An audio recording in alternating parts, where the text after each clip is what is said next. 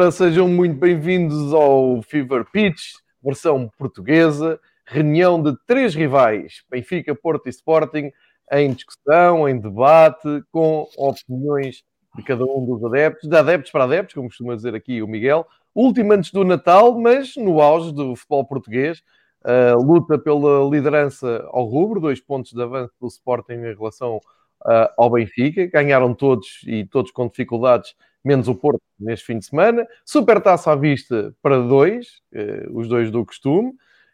Sorteio da taça de Portugal, sorteio da taça da Liga. Temos aqui muito que falar sobre eh, esta semana. Cumprimentar o meu amigo Pedro Varela, que continua líder. Varela, tudo bem? Onde vai um? Vão Exato, onde vai um vão todos. Vamos todos Fico consolar. o meu amigo tenha ficado aqui. consolar a minha casa. Se quiserem vir cá passar, a casa do líder, podem vir. Não, não há limite de pessoas em casa? É? Não, em, minha casa, em minha casa mando eu. O Muito Costa bem. manda na dele, na minha mando eu. não, fazemos Miguel, aos turnos, por turnos, não há problema nenhum. Bem-vindo também, Miguel, a partir de Madrid, uh, com um gorro a aquecer, apesar de não estar assim muito Celebrar o Natal. Exatamente. Não, só, só, só, grau, então é o gorro de Natal, é o gorro para celebrar a vitória da manhã. Ah, Olá. é isso. Então começamos assim, não é? Amanhã está a ganhar. jogo amanhã. Ah, jogo amanhã. Que jogo. Eu, eu sempre ando para ganhar. Depois se ganhamos ou não é outra conversa. isso depois é outra coisa, claro. Claro, dizer que vamos ganhar é fácil. Olhem, uh, houve, houve jornada, houve hum, vitórias do, do, dos três uh, da frente. Houve sorteio da taça, sorteio da taça da Liga e amanhã a super taça, como eu disse há pouco. Uh, dou aqui o pontapé de saída para fazer aqui um breve resumo da parte do, do Benfica, já olhando para amanhã e olhando também para o que aconteceu uh, no, no fim de semana, e acima de tudo, olhando para os sorteios das taças, vou deixar aqui a minha opinião sobre uh, o futuro imediato do futebol português, uh, porque está-me a saber estranho estes sorteios. Mas eu vou começar por falar do, do Benfica em, em Barcelos, uma vitória muito difícil do Benfica. O Benfica Continuo a dizer, eu não percebo ainda bem para onde é que caminha uh, a ideia de jogo do, de Jorge Jesus. Uh, por outro lado, acho que está muito fácil bater nas exibições do Benfica quando eu não vejo, por exemplo, o Sporting, que vai à frente, a jogar muito mais. Uh, e chegou esta, esta semana, chegou à vitória com um penalti no último minuto e com muita polémica a seguir ao penalti, ou a seguir ao jogo, tal como no último jogo, onde vai um, vão todos, e o, e o treinador do Farense diz, ah, é como no Sporting, aqui no Farense também onde vai um, vai todos. Pá, sim senhor, futebol ao mais alto nível, futebol português a caminhar para o seu normal. Um, volto a dizer aquilo que disse sobre o Famalicão, é pá, aquele exemplo da malta toda uh, se aglomerar no fim, acho que não é isso que queremos passar para a miudagem que estamos a pedir para se controlarem no Natal e não terem juntamentos e não sei o quê, isso é outra conversa. Um, epá, sobre a vitória do Benfica não tenho muito a dizer, o Odisseis foi o melhor jogador em campo. Uh, é estranho como é que o Benfica em, em superioridade numérica um, e, e, se quiserem um apontamento sobre um, a tal jogada que podia ter dado a expulsão do Gilberto, eu acho que o árbitro é que arranjou ali um, um 31 que era evitável, porque sim, o Gilberto ia ter ido para a rua com aquele murro, mas o jogador do Gil Vicente que lhe dá primeiro também devia ter ido, e se calhar o jogo devia ter sido interrompido aí com essa agressão, porque o, o defesa direito do Benfica já tinha ido ao chão, já tinha levado porrada quando se levantou, leva o murro, seguiu a jogada, respondeu, não devia, respondeu, e os dois para a rua, não foi nenhum, enfim, arbitragens portuguesas no seu melhor. Quanto a um lance que eu vi aí levantado sobre um possível penalti do Seferovic, é pá, não, aquilo não, há, não vejo ali penalti nenhum, desculpem lá. Um, mas deve ser um problema meu, vocês devem ter outra opinião, mas já, já não consigo partir para ali. Sentido exibicional. Pá, estou preocupado com o Benfica, vejo muita posse de bola irrelevante, não é? Muita troca de bola no, no meio campo adversário, não vejo ali repentismo. Enfim, amanhã com o Porto tiramos aqui a prova do, do, do trabalho que está a ser feito até.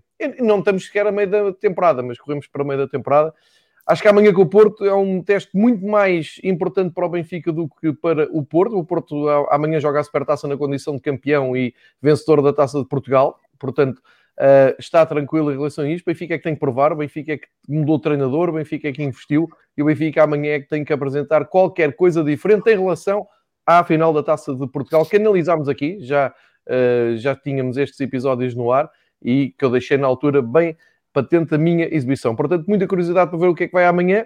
pelos vistos, eu ando aqui a dizer há vários meses que é preciso sempre contar com o imprevisto e com a pandemia. Pelos vistos, chegou a vez do Benfica. Pizzi, um, ao, ao, que parece, e ao que parece, não, segundo o Benfica, tem Covid-19, uh, tal como o diretor-geral, o Tiago Pinto. A minha grande questão é saber se até amanhã não vai aparecer mais algum jogador infectado, uh, porque acho muito delicado aparecer um jogador que foi a jogo no fim de semana, tem, testou positivo e se mais nenhum tiver, será uma sorte, será uh, mesmo a, a, tal questão da lotaria de mais ninguém ter apanhado. Se houver mais jogadores infectados, vamos ver como é que se, como é que se descalça esta bota, uh, mas vamos esperar por amanhã. Se for só o Pizzi, pronto, azar. O Pizzi, eu continuo a dizer, é um dos jogadores mais decisivos do Benfica. O Pizzi só tem um problema, mas não é de agora, é de sempre. É um jogador que não cativa ninguém, não, não cativa os índios, não cativa as bancadas, porque não defende, porque não é agressivo, porque não vai um, correr feito maluco atrás da bola. Agora, o, Pizzi em zona de decisão, é pá, em Portugal dificilmente arranjas um jogador que uh, seja tão uh, objetivo ali naquela zona de. Nem é de finalização, é uma zona possível de decisão, não sendo ele um avançado puro é um jogador que vai fazer muita falta e por isso vamos ver como é que as coisas correm amanhã. Já vou ouvir depois a parte do Miguel, também já vou ouvir o, a parte do, do Varela em relação aos lances polémicos que eu. Pá, eu tento sempre evitar, como, como já viram, porque não. Ou tenho uma, uma, uma opinião muito firme sobre um lance. Uh, por exemplo, vocês aqui podem, podem falar, podem dizer assim: não, João, mas olha que aquilo é penalti de Seferovic. Epá, sinceramente, vi as repetições e eu não marcaria penalti. Sim, da mesma maneira que digo o Gilberto, sim, devia ter ido para a rua, mas obviamente tinha, tinha que ir acompanhado. Um, enfim, vou. Não, não, não costumo ir muito pela, pela polémica, a menos que haja aí alguma coisa assim do, do outro mundo. Deixem-me só uh, terminar esta primeira in intervenção dizendo o seguinte: pá, longe de mim não vão ouvir, longe de mim, que já levo uns anos disto e já sei como é que isto funciona, ninguém vai ouvir dizer que o sorteio da Federação Portuguesa de Futebol em relação à Taça Portugal é cozinhado. Ninguém vai ouvir dizer isso. Agora, eu tenho o direito de perceber, ler o que se diz nas redes sociais, ir aqui ao, ao café da minha rua e falar com pessoas que veem futebol e que gostam de futebol, pá, saiam do, da bolha e vão ouvir o que é que o povo diz. E o que é que o povo diz? Pá, o sorteio da Taça de Portugal é igual ao da Taça da Liga. Se todos os clubes favoritos ganharem, vamos para umas meias finais entre Benfica, Porto, Sporting e Braga. A taça da Liga é o quê? É uma coisa inventada para chegarmos a umas meias finais com quem?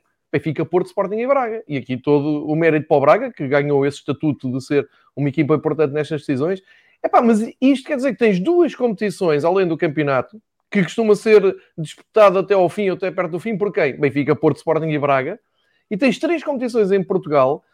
Uma é de regularidade, é o que é. Uh, acaba por, uh, acabam por ir até ao fim as melhores equipas. Mas nas, nas taças a eliminar, epá, é mesmo preciso ter uma taça da Liga com este formato e já estamos fartos de falar disto. A taça da Liga é uma coisa este ano, então, que é uma aberração, não faz sentido nenhum no calendário, só vai adensar o, o calendário. Vou tentar ver a parte boa, que é vai aumentar a competitividade, vai dar a oportunidade aqui aos três de jogarmos contra as equipas mais fortes. Isso é bom num calendário em que estamos a começar-nos a habituar a jogar contra muros. É? Os, os, jogos Benfica, Porto e Sporting começam a ser contra muros porque as equipas não saem lá atrás, vão no contra-ataque, vão adiando o jogo e o futebol torna-se muito chato de, de, seguir, mas é assim, isso não, não, estou, não estou a dar novidade nenhuma, é assim há muitos anos. Um, agora, na, na, taça da Liga, pá, pronto, tiveste aquilo ridículo, que foi ridículo, aqueles jogos criados à pressão, uh, primeiro contra o sexto, o primeiro da segunda divisão, contra, pá, uma estupidez. Mas pronto, foi feito e agora temos as, as meias finais como queremos. Agora a taça de Portugal, Epá, se calhar sou eu que tenho muita mal feitio, mas aquilo tudo espremido, as meias finais é Benfica, Porto, Sporting e Braga, mais nada. Isto é um facto. Agora, se, Benfica. se correr, como, se correr como, como se cada um de nós espera, dará Sporting Benfica na meia final. Sporting Benfica na meia final e Porto Braga, eu estou enganado. Sim. Exatamente. E Porto Braga é, é, a mesma coisa que a taça da, da Liga. A taça da Liga deu Porto Sporting, mas é idêntico. É mas na taça de Portugal tu tens clubes até às distritais a jogarem. Sim, claro. É e vão dizer que matematicamente é a coisa mais normal do mundo sair uma, é uma meia final daquela. Não é. Claro que não. Não é, mas, mas atenção, eu não estou a dizer que aquilo foi cozinhado nem, é o código, nem nada. É o código que eles metem no computador. Aquilo é um código. Ah, não sei o quê. Sei que é estranho e sei na minha opinião, se calhar vocês têm uma opinião contrária, quem nos está a ouvir pode, pode comentar, e, há muita, e já falei até com gente, não, epá, mas isso até é bom, porque vais ter jogos competitivos e tal. Mas, eu não quero saber disso para nada. Pá. O, o espírito da taça é ouvir equipas mais pequenas, outras divisões, que andem menos bem no campeonato, um famalicão da vida como no ano passado, a chegar até às meias finais e sonhar com o Jamor, se é que afinal é no Jamor, que isso também não faço a menor ideia. E portanto, vou deixar aqui a minha estranheza e vou dizer que em 2020, neste ano esquisito, 2020, 2021, não há diferença absolutamente nenhuma entre a Taça de Portugal e a Taça de Liga. A finalidade é a mesma, a única coisa que interessa é os direitos de televisão, é a audiência, porque já não há público no estádio, portanto é audiência. Vamos ver se há público no estádio ou não nas meias finais da Taça da Liga, também é uma questão que, que eu quero, tenho muita curiosidade, assim como disse, eh, nesta primeira metade de temporada, só a Federação é que meteu gente a ver futebol em Portugal só a Federação Portuguesa de Futebol. É estranho, não é? A, a, a Liga Portugal. Bom, também houve, jogo, houve público nos Açores, é verdade, mas um, ehm, não deixa de ser estranho. Vamos ver se na taça da Liga vai haver público, para depois falarmos nisso na, nessa altura. E vou dizer, não descaracterizar completamente as, eh, estas eh, competições.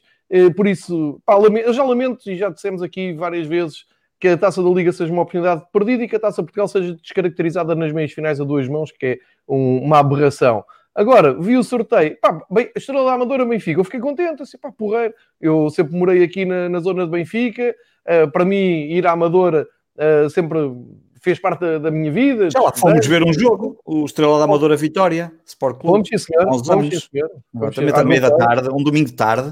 Tal e qual, tal e qual. Epá, e ia lá ver também muitos jogos de Estrela da Amadora ainda na segunda divisão, na altura, e de repente o Benfica volta à reboleira, pá, porreiro, como disse o Jorge Jesus, é um regresso a casa e tal. Mas depois tu vais começar a puxar o fio assim, mas isto vai dar aonde? Ah, vai dar uma meia final estilo Taça da Liga. É pá, perdi o encanto todo da Taça Portugal este ano. Enfim, vale o que vale. Uh, é uma reflexão que faço, não sei se isto se calhar nem interessa a ninguém, se quer quem está a ouvir diz assim, lá estão estes chatos a, a irem buscar pormenores, mas fica aqui o alerta, porque eu não, não afirmando e não, nunca vou afirmar que foi uma coisa planeada, pensada, cozinhada, o que quiserem chamar, é uma coincidência muito, muito, muito grande e, e num bom ponto de vista, preocupante. Mas isto é só a minha ideia. Em relação à Supertaça da manhã, pá, é como estávamos para a Taça de Portugal, uh, quando arrancámos mais ou menos estes, estes programas, Vou desconfiado, mas vou sempre esperançado, como o Miguel, é para ganhar, porque isso não custa nada, depois logo se vê.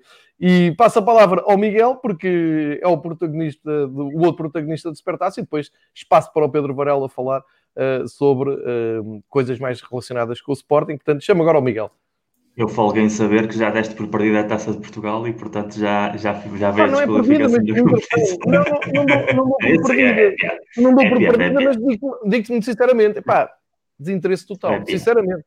Mas claro que é para ganhar, como a taça da Liga é para ganhar, Miguel. Eu, eu tenho sempre essa ressalva. Desinteresse é total e absoluto, é para ganhar tudo, mas a taça da Liga, nem vou perder dois minutos a falar com isso, nem dois taça de Portugal. Eu não tenho memória, uh, seguramente alguém dos que nos estão a ver saberá ou poderá consultar o Varela enquanto nós estamos aqui a falar. Na uhum. última uhum. década, quantas vezes é que houve derby ou clássico antes dos quartos de final da taça de Portugal? Ui. Quase nunca seja, antes, certa. Antes falar numa altura, não, houve, houve. No primeiro ano dos Jesus em Alvalade jogámos, não foi Jogar, Exatamente. E o ano, passado, o ano passado foi nas meias. Antes dos quartos de final, sim, foi antes dos quartos de final. Antes, antes a última vez acho que foi essa, antes dos quartos de final. Talvez seja essa, provavelmente. Uma, uma vez, uma vez numa década. Uma vez numa década, quando é suposto a Taça de Portugal ser sorteio puro, puro. a partir do momento é, em que as equipas na divisão. E, no entanto, estamos aqui a dizer que há, que há coisa de uma década que não há um Porto Sporting nos oitavos, não há um Benfica Sporting nos oitavos, não há um Porto Benfica. E, e, isso já diz muito de sorteio é condicionado, não é condicionado, como tu dizes, não vamos entrar por aí, que não vale a pena, mas uhum. obviamente também sabemos que as equipas grandes na Taça de Portugal cruzam-se tão poucas vezes sem ser na final ou eventualmente numa hipotética meia final, que já de por si é, é muito estranho. Uh, Imagino que a final da Taça de Portugal tenha público, porque é a federação que organiza. Como disseste muito bem, aqui, se queremos ver público nos estádios, temos de, pedir ao, ao, Fernando Gomes. Tu és um organizador de eventos, nós falámos disto aqui no fim de semana, és uma pessoa que sabe perfeitamente uh, as dificuldades que estão a colocar para que se organizem vários eventos em Portugal. Depois há outros tipos de eventos que têm uma facilidade brutal de ter pessoas. O comércio, vemos que nas horas de limitações aos fins de semana uh, está completamente cheio de gente, até que depois chega a uma hora e toda a gente a correr para casa. E, no entanto, futebol, continuamos sem público. Uh, houve essa pequena experiência que se fez nos Açores que ficou nisso um pouco em consequência de, do que se viu na Fórmula 1, sobretudo, porque foi mais ou menos quando coincidiram as datas, e olhamos para a Premier League e, e nas últimas jornadas, se não me engano, já temos começado a ver uh, gente nos estádios de forma muito controlada, muito cuidada, mas estão lá. E a Inglaterra está numa situação mil vezes pior do que a, do que a portuguesa, felizmente para nós, e, e continua a ser muito triste que, que para as autoridades o, o futebol continua a ser um, uma coisa para a televisão, cada vez mais. E isso é evidente, e por isso é que relativamente às meias finais da Taça Liga eu tenho as minhas desconfianças de que haja público, ainda por mais estamos a falar no formato Final Four, ou seja, nem sequer há o pretexto de ter público da casa. Mas os packs de bilhetes estão à vendas e a ser vendidos a bom ritmo, posso-te já dizer. Do lado do Sporting sei que estão a ser vendidos a bom ritmo. Inclusive, a descrição é tão má, a descrição é tão má do PEC, que ainda hoje tive pessoas a perguntarem-me se aquilo era bilhete para a meia final e para a final, se era só para a meia final, mas o certo é que eles estão a ser vendidos. Também, também se venderam para o Moto, também se venderam para claro, o claro, Está lá a frase que, claro, claro, está lá a frase. Vender sempre, vender sempre claro. se vende, porque se, se abrir-se uma, uma janela de oportunidade, obviamente vão querer agarrar claro. o máximo possível. Que seja factível é outra conversa. Claro. Uh, e em relação à taça ao sorteio, eu acho, eu acho que é isso. Nos últimos anos, primeiro já ter um sorteio condicionado a partir desta eliminatória até à final não faz sentido absolutamente nenhum. Uh, basta ver to todas as grandes competições de taças uh, existem no molde de sorteio puro, depois uma vez que termina a eliminatória. No caso da Inglaterra, o sorteio é exatamente um minuto depois de que acaba a eliminatória, joga-se o último jogo e sorteia-se. Fazer já uma chave de, de, finalistas hipotéticos já tira completamente a piada ao sorteio, porque imagina que tu és um clube uh, da segunda divisão, por exemplo, que sabe perfeitamente que por muito que ganhe a próxima eliminatória, a seguir vai forçosamente jogar com o Sporting, e se não já vai jogar com o Benfica que interesse é que essa equipa tem em, em despender esforços para chegar a, a, uma eliminatória que sabe que está perdida à partida. Pois, a minha não questão é sabe... é tiras a magia toda, pá. Exatamente. Como é que o Chaves chegou à final? Como é que o Aves chegou à final? Não foi eliminar o Benfica, o Sporting, o Porto e o Braga. Foram eliminando foi. equipas mais ou menos do seu escalão ou um pouco acima e de repente já amor. Com este tipo de, de organização, automaticamente estás a fechar as portas a todos os cenários, salvo que as equipas grandes tenham um mau dia que pode acontecer, mas é altamente improvável, sobretudo já quando falamos das meias finais, quando então aí a duas mãos, esse mau dia é um conceito que foi eliminado completamente da competição. Falando da Supertaça da Manhã, uh, pegando no campeonato, eu continuo a dizer o mesmo há coisa de 3 ou 4 semanas. A, qualidade dos três é baixa e acho que vai piorando semana a semana. O Sporting, já mais além da polémica das últimas três jornadas, porque tem sido três jornadas sucessivas com polémicas, Nota-se claramente que está a baixar o ritmo, que está a baixar a, a frescura com que vinha jogando. É normal.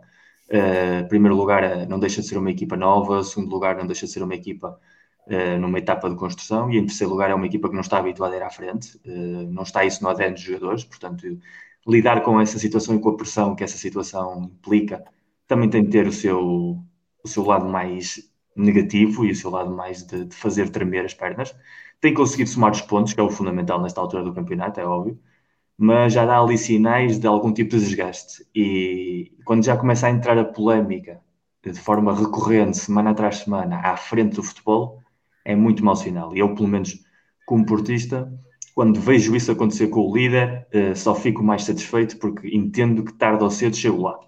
Porque já, já são muitas jornadas seguidas nessa dinâmica. E independentemente de ter sido penalti ou não ter sido penalti, não me interessa mais mínimo, nota-se claramente que, que, falta ali algo.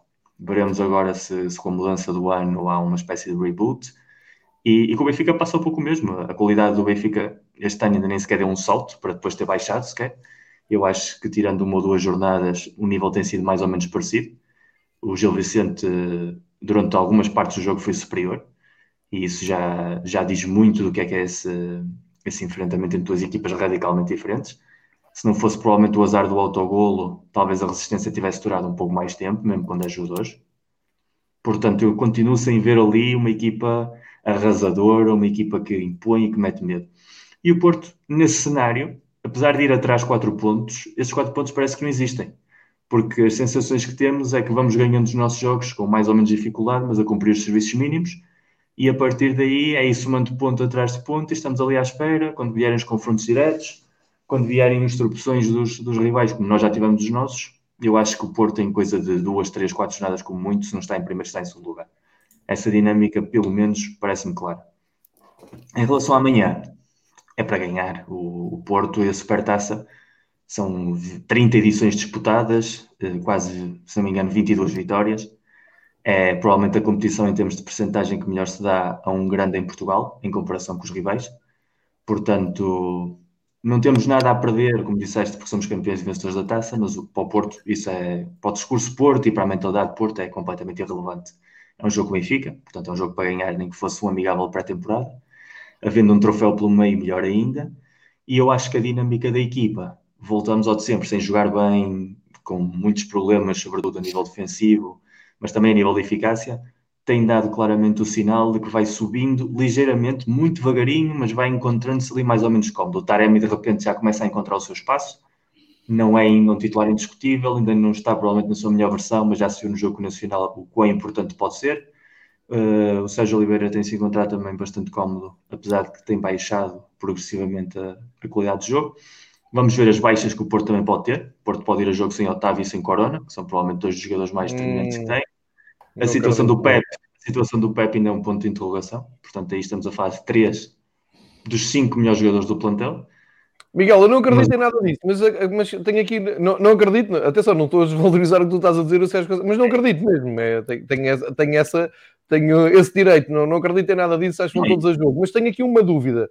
Tu acreditas que o Porto joga com Taremi e Marega na frente ou achas que uh, isso é muito arriscado?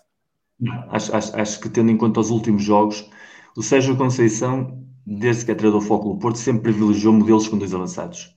Inclusive, quando um avançado é um falso extremo, digamos assim. Uh, o Marega, por exemplo, jogou muitas vezes com o Soares no ano passado, em que o Marega era como se fosse extremo direito, mas realmente quando a bola começava a jogar, encostava-se muitíssimo.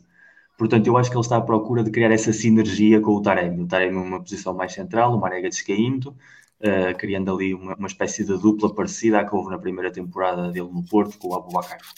Agora, isso implica uh, abdicar de um extremo, e aí o Luís Dias, dependendo do jogo, uhum. pode ir mais ou menos a jogo, porque é um jogador que em velocidade é muito difícil de travar, uh, tem um, uma tomada de decisão muito melhorável. E eu acho que para um jogo com, com o Benfica, temos dois cenários. O cenário número um é, uh, Sérgio Conceição identifica uma das fragilidades do Benfica, o Gilberto, e portanto acha que um Luís Dias com o Gilberto é provavelmente um duelo em que o Luís Dias tem probabilidade de sair a ganhar e então aposta nesse cenário. O que é que isso implica? Que do lado direito extremo seja ou o Marega ou um jogador que vai mais a meio, um Otávio, por exemplo. Porque no meio campo seguramente vai jogar o Sérgio Oliveira e o Uribe. Exato. Se ele entender, se ele entender que o Luís Dias uh, é uma boa opção para o banco, para entrar na segunda parte, para mudar um pouco o ritmo do jogo, então mais provável é que joguem Corona, Otávio, Taremi, Marega e, e Uribe e Sérgio Oliveira no meio. Mas acho que os dois avançados devem ir a jogo amanhã sabendo ainda para mais dos problemas defensivos que o Benfica está a ter, a pressão alta que, que o Otamendi não parece demasiado cómodo, sabendo uhum. que o lado mais negativo do, do jogo do Benfica precisamente é a construção de trás para a frente, e entendo que o Porto vá no, no 4-4-2 amanhã sem nenhum tipo problema. É, exatamente. Eu, eu ontem no, no, programa Segunda Bola com o Helder Conduta e com o João Queiroz tá, abordámos muito essa questão e é também a, a minha aposta, mas uh, estou quase sozinho nisto, quase toda a gente diz: não, não, ele não, não vai com os dois. Estou contigo, Miguel, é muito por aí. Uh, Pedro Varela, Começo pela Supertaça, então. Bem-vindo. Bem-vindo, muito obrigado. Começo pela Supertaça, recordo que amanhã. É, é, do ano que vem? É que tu vais. Começo, não, não, começo pela Supertaça mesmo da manhã. Recordo que amanhã há dois grandes jogos de Mundial de Setas, do Nathan Aspinall e do Michael Smith. Vale muito mais a pena do que ver esses dois clubes de mancos que vão jogar vestidos de vermelho e azul. Portanto, recorde Sky claro. Sports Arena, Sky Sports Main Event e podem ver, ou então RTL 7 se quiserem ver em alemão ou até DAS. Explicar às pessoas como é que é. A partida não tem que ver em alemão, sim. É, não interessa, é só para ver os gajos lançar as setas, o gajo até pode estar lá a vibrar em chinês, isso é, é irrelevante. Um, a, a, segunda nota que tenho da Supertaça, espero para o ano estar presente e já seria um sinal de que qualquer coisa de bom tinha acontecido este ano. De resto. Uma vez não correu bem. Da última vez é? lá foste, não correu nada bem. Já não me é recordo, sou ser sincero, já não me recordo. Se quiseres me recordar, não me recordo. Qual foi não, recorda-te, João. Recorda-te, João, melhor. Qual foi a última supertaça do Sporting? Vê lá tu que eu já nem me recordo agora assim de cabeça. Não, não foi com o Benfica, do Carrilho? Foi. Ah, foi a do, não, foi a do 5-0. Foi a do 5-0. 5? Pois não, lembrava. Essas coisas eu apago-as da memória rapidamente. Sabe Deus que eu ia agora ter isso agora na minha cabeça ao que faz espaço, por amor de Deus. Um, era só para ver se estávamos lá. Não, não, era, é, exato. Era. Mas eu, vou, eu já agora vou recordar ao Miguel, em relação à Taça de Portugal, que a última vez antes dos quartos de final foi no Dragão, foi lá ganhar 3-1, 14-15 fomos lá ganhar 3-1, um grande jogo, por acaso um grande, um grande jogo de futebol de Sporting, há muitos anos que não, não fazíamos uma grande exibição no, no Dragão, tive a oportunidade de ver esse jogo, o estádio do Dragão completamente cheio, foi, foi, foi talvez das últimas vezes, e aqui no chat já puseram isso, e houve também em 13-14 o famoso 4-3 na luz, portanto, para em 10 anos deve ter acontecido aí duas vezes, pelo que já colocaram aqui no chat e porque eu andei a ver aqui também algumas coisas. Mas em relação ainda quartos, antes quartos, dos quartos, antes dos quartos, sem contar os quartos, portanto, terceira, eh, a terceira eliminatória, que acho que é a terceira que chamam, pronto, para aí duas vezes em 10, se tanto. Um, em relação à Spartaça, obviamente não, não, há, não há muito a dizer, é um jogo uh, que provavelmente quase certeza irei ver, um, não, não, não tem sido muitos jogos de futebol que vejo, um, esta situação do Covid não, não tem, não, não, não, não, não dá assim grande prazer, um, não conseguimos pôr gente no, no, no, no, estádio. Ainda ontem dei este exemplo quando estava a gravar no Sport 160, que acabei por ver um bocadinho de um jogo onde, no fim de semana, no sábado, entre o Brighton. Uhum. E o Sheffield United, sou sincero, não faço a mínima ideia porque é que lá fui parar. Provavelmente não estava a dar mais nada. Não havia, não devia haver nada, ou não sei, eu liguei aquilo e comecei a ver. E achei curioso porque o jogo tinha público, mas só tinha público da bancada Sim. dos adeptos do Brighton. E o Brighton, Sim. na primeira parte, atacou para a bancada contrária. E na primeira parte o jogo não teve interesse nenhum. Depois há o lance da expulsão que eu até utilizei no Twitter para mostrar lá um exemplo que já vou falar daqui a pouco. Depois na segunda parte, como o Brighton atacou e estava com mais um para a bancada que tinha público, já teve piada e portanto já acabei por ver o jogo por causa do público. Mesmo que sejam poucas pessoas, é completamente diferente. É que há aqui duas coisas, Varela. Primeiro, é tua, na tua linha de horizonte, o um Brighton está no fim de setas, hockey em gelo, ténis, bowling. Não havia nada para ver. Na linha. E o segundo, estás como selecionador nacional, só vês bola com o público, portanto, estás no bola com o público, exatamente. E, e, não há nada como ver bola com o público, porque claro. é completamente diferente ver um Brighton atacar para uma bancada que não tem reação nenhuma, ou um remate à baliza, ou ver aqueles adeptos todos ali a roerem as unhas e à espera de, de, Ou então, ainda na primeira parte, quando o Sheffield também teve lá uma grande oportunidade e uma grande defesa do guarda-redes, ver toda aquela imagem. Pá, não, futebol sem público é, é uma coisa. Tu não a Premier League, mas foste ver o Sheffield que não ganha ah, ninguém. Naquela, o jogo foi ao meio-dia, acho eu, meio-dia qualquer coisa, não foi? Ou às duas da tarde, foi assim uma hora que não estava nada. Ah, mas de jeito. Coisa para ver, não, não tinha, não, olha que não tinha, olha que eu acho que não havia. Eu para estar a ver aquilo, olha que não devia de haver grande coisa. Acho que estava a dar talvez um Almeria, que eu às vezes também vejo por causa do, do Pedro Mendes, mas tirando isso, acho que não, eu acho sem que não havia grande coisa, sem dúvida. Pronto. Um, ehm, não, eu praticamente não, não vejo, não tenho visto jogos sem público, mas amanhã irei ver, por, por ser um jogo importante, jogam duas das equipas eh, mais importantes do Campeonato Nacional e, e irei ver essa hora, claro que irei estar também a ver as setas, mas irei ver esse jogo para apreciar o, um, o futebol, não, o Porto e Benfica. Não vale a pena se digas que vais ver ou não vais ver. Tu tens seis televisões, tu podes dizer que vais ver. Isto está na televisão pequenina. Estás a ver e não estás não, a ver. Não, não, vou, pôr grande, vou pôr na televisão grande, vou pôr na televisão principal para apreciar o futebol e para, para, para, assistir ao jogo, e é importante. E não quero que nenhum de vocês se lesione de jogadores das vossas equipas, quero que vocês tenham as equipas todas Muito direitinhas. Bem não quero cá lesões, nem jogadores com Covid. Eu quero as equipas na máxima da força. Não, não gosto daquela coisa de ganhar campeonatos. Ah, porque não estava o outro. Não sei. Isso, isso para mim não... aquela coisa de ganhar campeonatos? Não, de ganhar, ganhar jogos ou campeonatos e com as desculpas de que aconteceu isto. Sabemos que vou ganhar campeonatos. Já levas claro. 20 pontos de avanço, para falar assim. Não, eu não estou a dizer que vou ganhar este ano. Já, já, estive, mais longe, já estive mais longe e já, é já vos vi menos preocupados. Um, é verdade. Eu não estou. Este...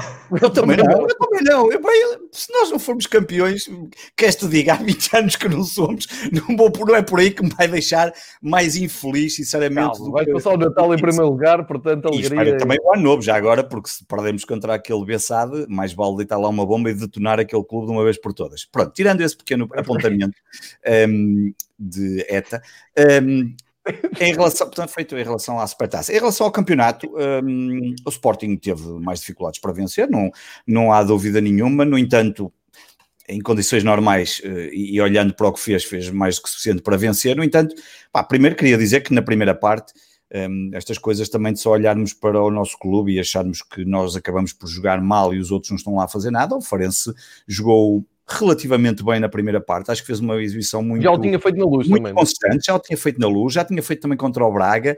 Um, Ryan Gold, claramente um jogador com muita qualidade dentro daquilo que está disponível no Farense, a ser um jogador importante. Gostei já no outro. Ele há duas semanas tinha dado uma entrevista no Canal 11 à Sofia Lubeira e gostei muito da forma como ele analisou os lances que ela lhe mostrava e ele a explicar o que é que fazia em cada um dos lances e depois a ver ali em prática. E ele até acabou por ser a primeira oportunidade de jogo saiu dos pés dele, uh, dentro já praticamente da pequena área do Sporting. Na segunda parte, baixaram as linhas e remeteram-se completamente à defesa, não me, não me espantou absolutamente nada, fizeram o que normalmente eh, um clube com menos capacidade e com menos qualidade iria fazer, uh, tentou apostar num num sair da balada com, com um ponto e, e, não aconteceu devido àquele penalti. Em relação ao penalti, eu eh, já passei pelas três fases uh, do, do penalti, portanto, achei que era um penalti claro quando, quando, quando aconteceu, sem ver repetições. Depois, nas repetições, continuei a achar que o penalti aparentemente seria penalti. Depois há umas imagens que comecei a ver por causa do toque primeiro na bola. Pá, depois fui ler alguns especialistas e gosto de ler um ou dois árbitros que, apesar de tudo, um, são muito criticados na praça. Há um deles que eu gosto bastante, apesar de, de tudo que já aconteceu, já foi nosso convidado no Sporting 160 e continuo a gostar da forma como ele explica, podendo ou não concordar com ele, que é o Duarte Gomes, um, inclusive ele um, hum. explicou lá algumas coisas. Acho, acho que e, e acabo por concordar com aquilo que ele disse nesse, nesse, nessa análise desse lance, um, porque ele depois diz outras coisas também muito importantes esse jogo. Um, aceito perfeitamente que não seja penalti e, portanto, que aquele lance não seria, assim como é no mesmo lance penalti sobre o Coates. Ele próprio também acaba por afirmar disso. O árbitro, é evidente que o árbitro não marcou o lance do Coates, marcou o outro lance do Fedal. Esse ele afirma, e eu tendo a concordar com isso, que ali me parece e depois, no fim de semana, no, no, dia a seguir, há o tal jogo do Brighton com o Sheffield, que nem de propósito o jogador do Sheffield é expulso depois de acertar na bola e de limpar o jogador do Brighton e, um, e um lance que aparentemente são muito parecidos e ele acabou por ser expulso, o que, enfim, podia contradizer um bocadinho aquilo que era mas sem entrar aqui em coisa, eu acho que aquele lance dadas as circunstâncias, na minha opinião, também não seria penalti, depois de ver o VAR, era o do Coates, e acho que o do Coates, como o Duarte Gomes, nesse caso do Coates, explicou bem do lance da expulsão, que tanto podia ser expulso como não, dependendo do critério do árbitro. E ele explicou uma coisa muito interessante, que é, às vezes, as decisões não são preto e branco, um, às vezes há preto e há branco, e o árbitro tomou por uma decisão que ele aceita, embora se fosse por outro e expulsasse, pela razão que ele explica, não vou agora estar a entrar aqui nos preciosismos técnicos e nas regras, que muitas vezes eu também não achei todas, como é óbvio, um, eh, aceito, uh, aceito uh, e acho que também não, não seria para expulsão. E, portanto, uh, arrumado. O Sporting nos últimos três jogos, efetivamente, tem tido aí algumas coisas. é evidente que Porto e Benfica não podem falar muito no jogo a seguir, nos dias a seguir também têm tido jogos com isso. Enfim, nada que seja de espantar. Acho que os três grandes já tiveram várias situações este ano que, com mais ou menos a favor ou contra, diria que tem, tem dado para todos os gostos. Um, conseguimos os três pontos, isso sim o mais importante, e vamos, um, espero que contra o Belenenses consigamos o mesmo para passar o ano novo, e depois vamos entrar, diria que no grande teste de fogo. O teste de fogo do Sporting vai ser claramente janeiro. Força Miguel, diz. O que é que tu disseste, o Belenenses? Vai jogar para a segunda divisão? É o Bessado, lá o que é o clube. É, opa, ah. é assim, eu posso dizer Bessado, mas a verdade é que o site oficial da Liga continua a dizer que é o Belenenses. Um, dava jeito que acabassem com isso de uma vez por todas, um, dava jeito que, que, que, que, houvesse qualquer coisa em relação a isso, mas a é mais é que isso, Varela. A, a, Liga Portugal trata Aliás, uh, o Belenenses por Belenenses Chade, a Federação trata a equipa B do Belenenses Chade por BSAD. É só isto que acontece no futebol português. Portanto, temos assim uma coisa, mas sim, claramente eu também não considero que aquilo seja o Belenenses, é, é sim o Bessado, o Belenenses é o que começou na, na, cá para baixo nas, na sexta ou sétima divisão do futebol nacional um, e que está a ir por aí acima, e, um, e portanto, partindo do princípio que nós conseguimos vencer esse jogo, esse sim um jogo importante para passar o ano em primeiro lugar, diria que o grande teste e aquilo que vamos que o Sporting vai ter que mostrar é, é, é, janeiro. Janeiro é provavelmente vai ser o mês mais complicado que o Sporting tem desde que começou o campeonato. um, são ali uh, potencialmente, ora, 3, 6, 7, 8 jogos que podem acontecer no mês de janeiro. Uh, pois, aí, desculpa lá, que uh, bateria. São 7 ou 8 jogos, dependendo da, da taça da Liga. Um já sabemos que vai acontecer, que é contra o Porto, o outro pode ser a final ou não. Um, se houvesse público, eu diria que já estava garantida a final, porque até agora, sempre que fui ver, isso não, nunca, nunca aconteceu outra coisa senão a vitória sobre o Porto, nem que fosse aos penaltis. Mas, como não sei se vai haver público, eh, aqui não sei se o meu lado supersticioso vai, vai funcionar ou não.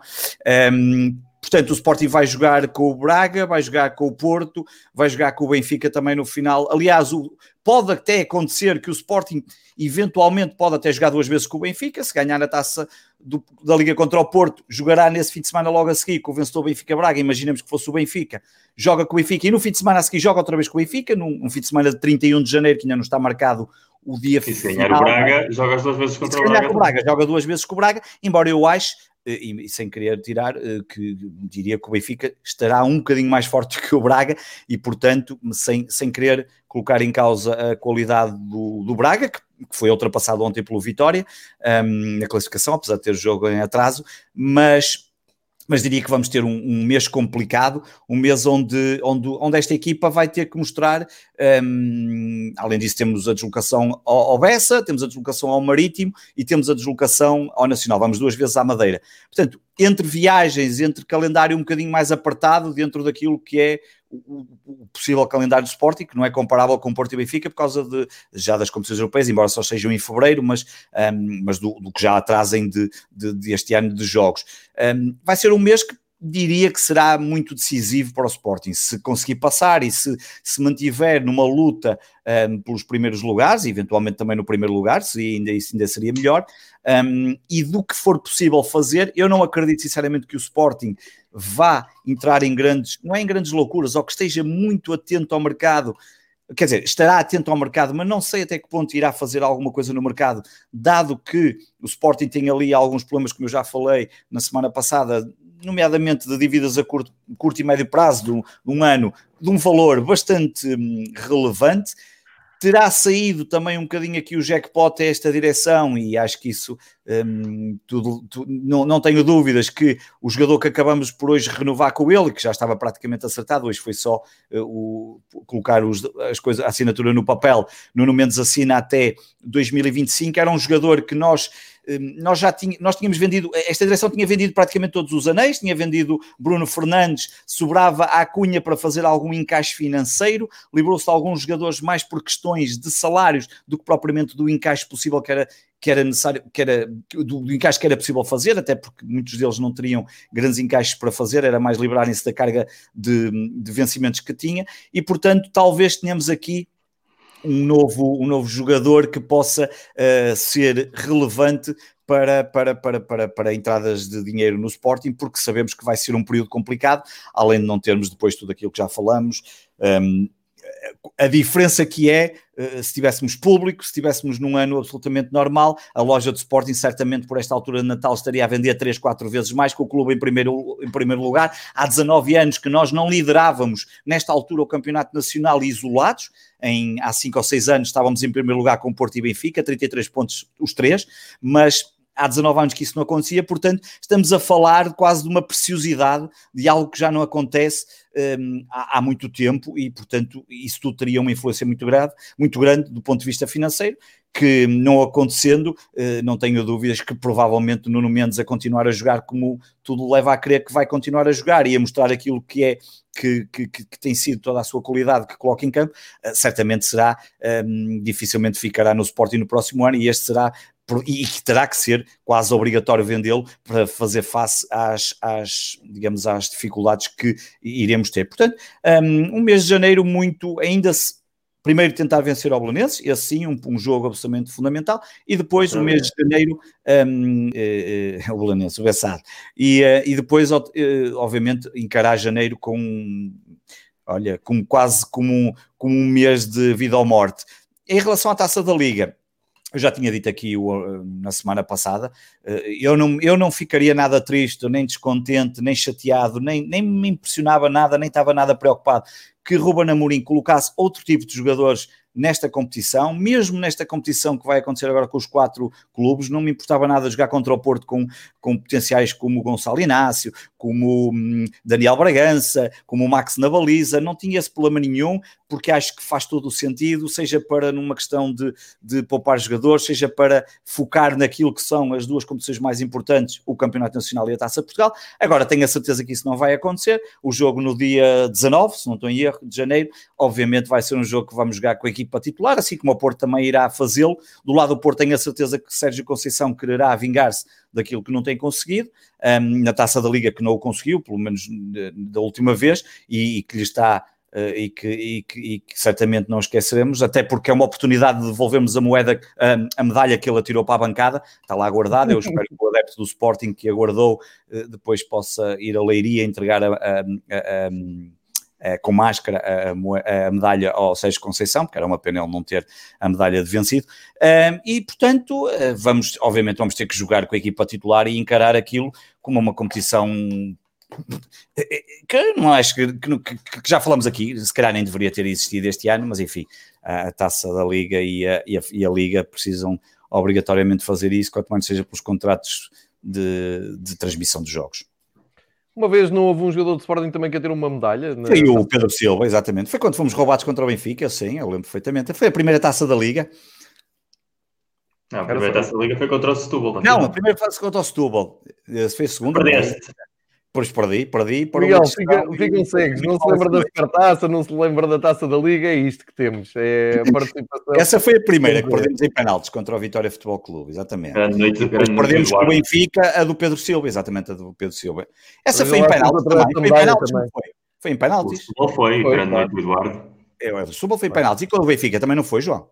Foi, foi. Foi em penaltis também. Mas essa foi bem atirada e tenho pena que não tenha-te acertado nessa careca. Porque tu estavas lá e devia ter-te acertado era com ela na careca. Que era para ficares com uma marca. Também tenho pena. Fazíamos o um encontro das medalhas de Mas depois da manhã, Natal, há crianças a verem. Sim. É preciso Temos, um pouco, temos que controlar um pouco das setas. O valor das setas está a ficar descontrolado. Uh, era, era o encontro das medalhas perdidas, como, como eu estava a dizer.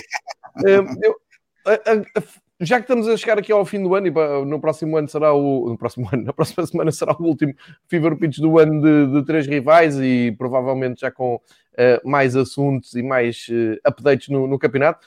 Queria-vos fazer aqui um, um, simples desafio que é, uh, dentro da impossibilidade que é perceber o que é que vem aí, porque é, é estamos aqui mesmo semana a semana. este episódio nunca fez tanto sentido para também libertarmos aqui as nossas, os nossos demónios, porque nós nunca sabemos muito bem o que vem aí. É, há pouco estava a dar este exemplo. Vai, vai jogar para a Supertaça, tens os problemas inerentes, a carga uh, da pressão ser um, clássico e não sei o Só que este ano tens uma coisa que não controlas, que é, de repente, ligas as, a, a, os, as notificações do teu telemóvel, assim, olha, o Pizzi tem Covid. Pronto, e isto ninguém, ninguém prevê, ninguém, não há plano B, não há nada. Isto pode acontecer em qualquer altura. Quero partir desta ideia uh, para vos perguntar, vocês, olhando para 2021, e, e, há pouco o Miguel tocou aqui num ponto que eu vou passar, assim, muito passagem, só para um, também deixar que deixar um, aqui explicado da minha parte que é um forte desejo que tenho para 2021. Uh, Queria-vos fazer o, o, seguinte desafio.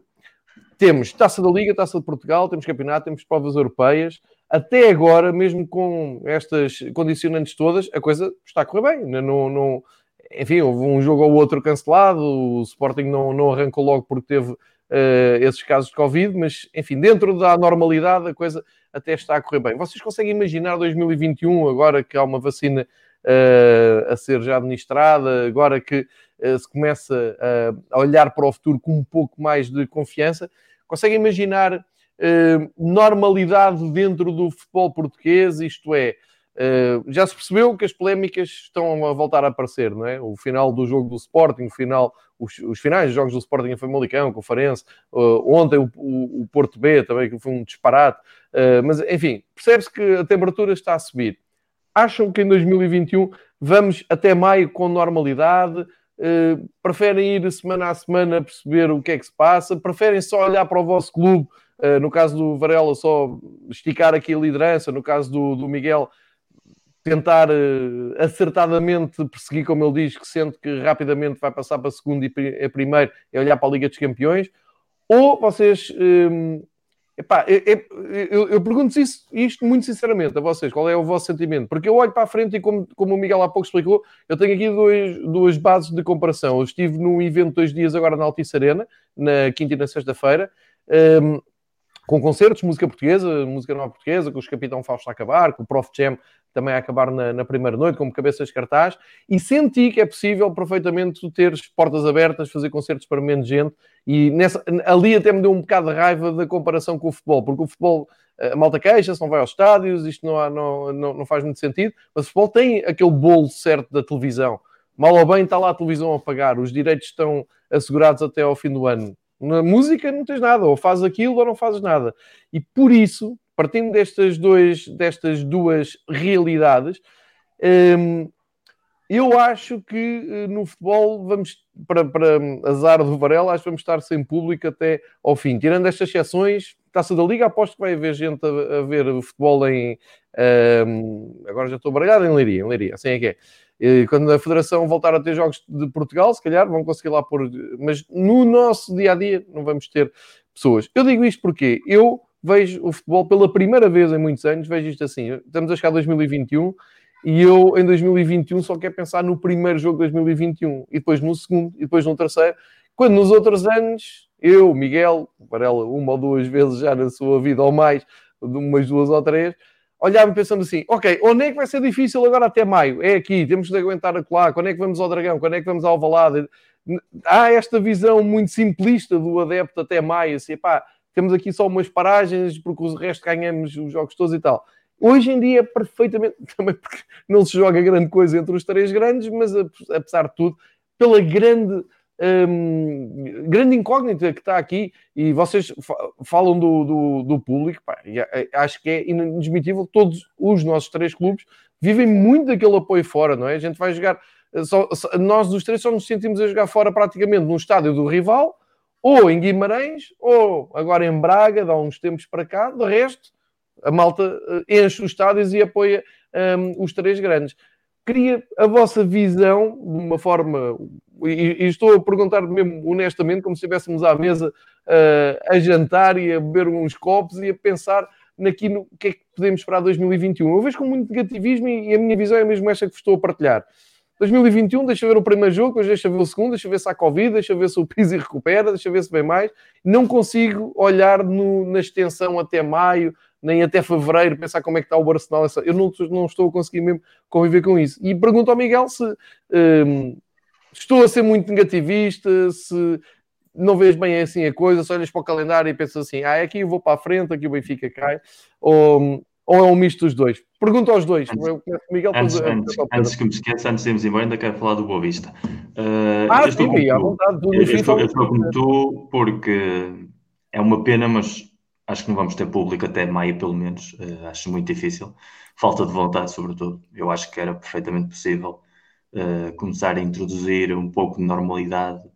Já não é só porque apareça a vacina, porque no fundo nós sabemos que a vacina as primeiras eh, vacinações vão ser eh, pessoal sanitário, pessoas provavelmente com, com uma idade já que também não iam fazer vida pública, portanto, o que se chama o grosso da população ativa, é muito difícil que, que até junho haja uma percentagem suficiente da população vacinada para poder isso significar alguma mudança nos comportamentos sociais.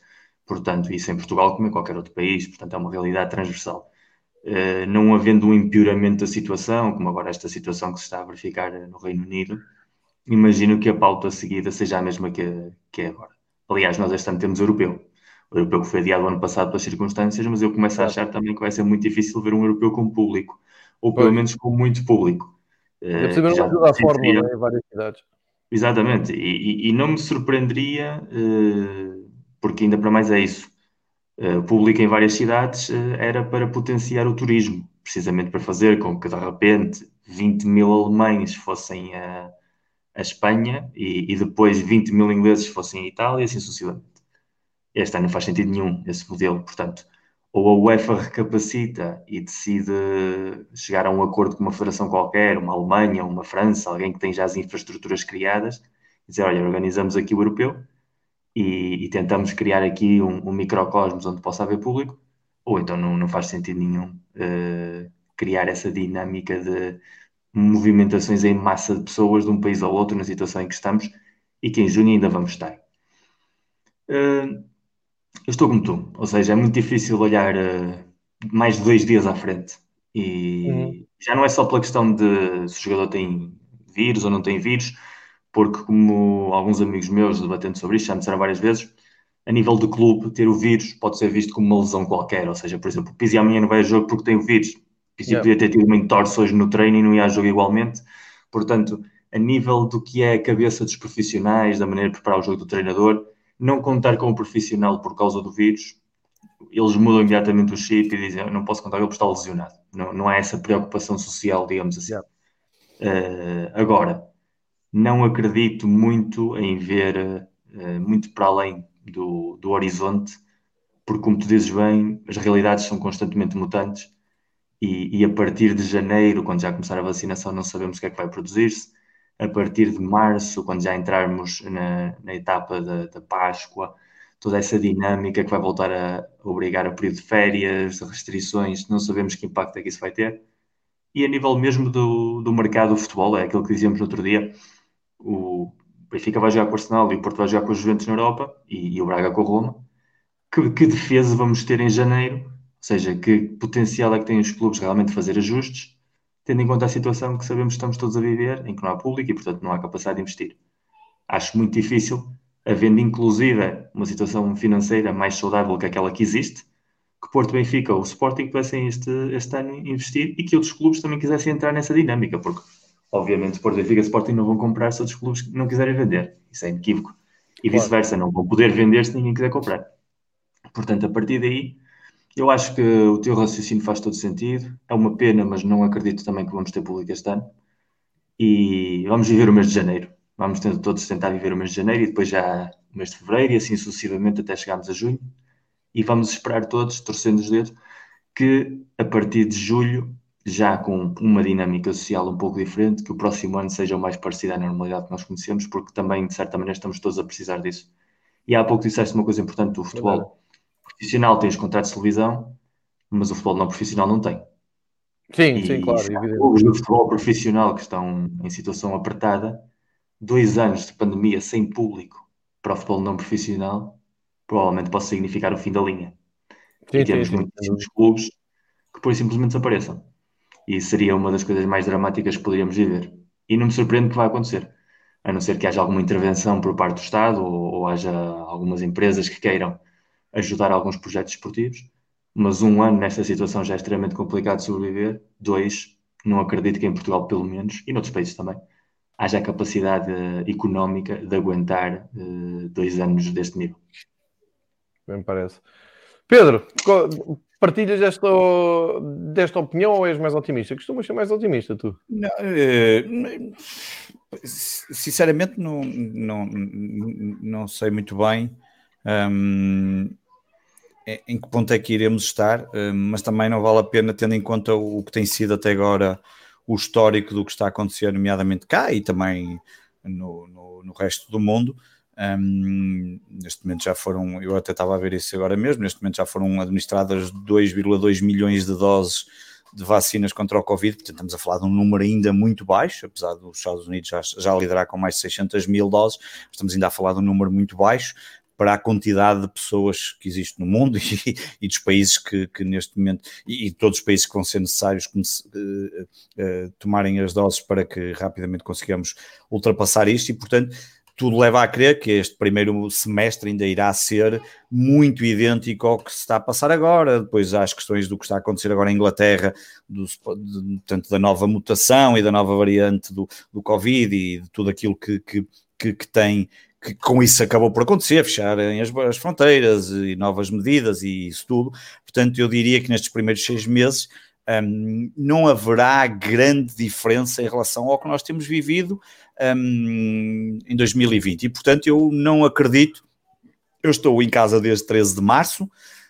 Quero acreditar que vou continuar em casa. Eh, em janeiro vou continuar de certeza. E diria que estou, estou, estou a ver que praticamente o primeiro semestre irei continuar em casa. E como eu, muitas das pessoas que têm a possibilidade de trabalhar, de utilizar o teletrabalho e, portanto, uh, desse ponto de vista, não vejo grande alteração. Há sim uma, uma digamos, uma nova esperança, que é, uh, há já duas vacinas que já foram aprovadas, um, e, portanto, uh, e outras seguirão, e a partir do momento em que a máquina logística entrar naquele que demora, não é? Estamos a falar de milhões e milhões de pessoas a nível mundial que, vão, que são necessárias vacinar, quando isso entrar tudo em, em, em, em modo normal, e até lá chegarmos, ainda isto, isto ainda vai demorar um bocadinho, portanto, eu não prevejo que haja grandes alterações. Agora, em relação ao público, deixa-me dizer que eu ainda ontem estava a falei deste episódio no podcast porque fiz esta questão mesmo, isso tu falaste, tive a oportunidade esta semana de fazer aqui uma pequena, uma pequena experiência só para, só para, para analisar as coisas, que é pá, nós temos visto público em Inglaterra com algumas diferenças, por exemplo, o estado de Manchester não pode ter público, o de Brighton, por exemplo, ontem tinha, o Liverpool no outro dia tinha uh, teve público, exatamente, que até vimos os festejos fantásticos do, do Klopp, um, enfim, tem ali, teve, temos alguns estados em que isso já acontece. Aqui em Portugal, espanta-me como é que nós ainda não temos. E, um, e o facto de estarmos em pandemia neste momento significa zero. E significa zero porquê? E isso é que me espanta, porque há alguém aqui que não está a fazer o seu trabalho. Ou é a Liga ou a Federação, ou seja, quem for os responsáveis pela organização que não querem público, ou são os clubes que não estão a fazer para voltarem a ter público, que é tão importante para os seus clubes, e portanto eu não percebo como é que possam também não estar a querer fazer o seu trabalho. Porque eu olho, pá, eu esta semana tive a oportunidade de ir pelo menos a dois espaços comerciais. Uhum. Um, um deles que eu conheço muito bem devido a questões familiares, e outros que, que conheço por, por, por, por, eh, por serem locais que de vez em quando, antes da pandemia, ia com, com facilidade lá, que praticamente deixei de ir. Pá, eu vou-te dizer, eu não, não, se nota que estamos em pandemia. Eu, aliás, digo-te de caras, sem problema nenhum, não, não estive lá a contar, mas eu tenho a certeza absoluta que nesses espaços comerciais não estavam a ser respeitadas nenhuma regra pá, tirando a regra de estar lá os álcools, essas coisas todas, e as pessoas tentarem manter ali Tudo uma distância, é evidente que se nota, e vê-se que as pessoas têm cuidado, ninguém vai umas contra as outras, não vês aquela coisa. Mas eu te garanto-te, de certeza absoluta, que os números que supostamente aqueles espaços comerciais não, não poderiam ser ultrapassados, estavam a ser ultrapassados, mas a brincar, mas a brincar. É como se estivéssemos no Natal do ano passado. E portanto, a mim espanta-me e fica assim fico sempre na dúvida quem é o responsável por isto. Como é que em Alvalade, no, ou no, na Luz, ou no Dragão, ou em Braga ou em Guimarães, para falar destes cinco estados, por exemplo, não se consiga colocar duas ou três mil pessoas sem problemas nenhums, ou de quatro ou cinco mil pessoas. Até mesmo em Moreirense, e eu estou a dar o estado de Moreirense, porque o estado de Moreirense, não é? Nós na brincadeira, quando vamos a Moreira de Córregos, eu tenho ido todos os anos a Moreira de Córregos ver os jogos, aliás, já ia quando, quando o Sporting vai lá jogar, e como já ia quando ia assistir os jogos de Guimarães, e quando trabalhei em Guimarães, ia ver os jogos todos de Guimarães a Moreira de Córregos, porque faz parte de Guimarães, Moreira de Córregos, para quem não, quem não souber. Um, mas a verdade, nós temos a brincadeira de dizer, não é? Moreira de Cónigos, que aquilo é quase aquele. É, é, é, a cidade é aquela rua com o estádio de um lado e há os prédios do outro, não é? Brinca-se ali um bocadinho com a situação, com todo o respeito pela, pela cidade, e até um, pela, pela, pela vila, eu acho que aquilo não é cidade, vila, e, um, e que até gosto muito de ir lá, mas é um, estou a falar desse estádio que é um estádio com poucas condições, é pá, mas teríamos possibilidade de meter numa bancada central do outro lado e na outra do lado de cá e não utilizar a única que tem de superior, é pá, e metíamos 500 pessoas de um lado, 500 do outro, completamente espaçadas. E ainda ontem, no Sport 160, a moderadora do nosso podcast, a Mariana, teve nos dois jogos em Alvalade, dos jogos da seleção, que se falaram que eram os tais testes. Epá, uhum. O teste deve estar a ser altamente rigoroso, a um nível, uma metodologia nunca praticada em Portugal. Eu, eu gostaria de ver o relatório sobre a metodologia de testes utilizada nestes dois jogos da seleção, porque deve ser uma coisa. Bem, aquilo deve estar a ser o fruto de, de, estudo para alguma tese de doutoramento, porque aquilo está a ser um teste altamente rigoroso, de uma qualidade científica incrível. E portanto, o Mortinho, porque saiam cá para fora os resultados, provavelmente eu diria que em 2022 vamos ter acesso a esse documento, eh, que é o mesmo documento onde vai explicar porque é que a final da Taça de Portugal não se pode jogar no Jamor, eles vão fazer em dois capítulos.